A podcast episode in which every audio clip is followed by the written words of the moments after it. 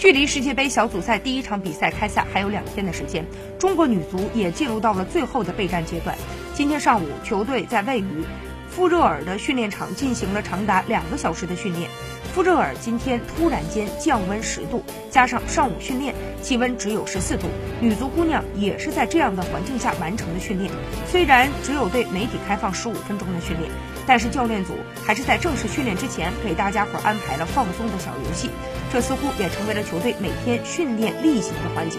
球队备战世界杯也在演练不同的阵容，球队主力和替补之间的差别并不大，都有机会可以出场。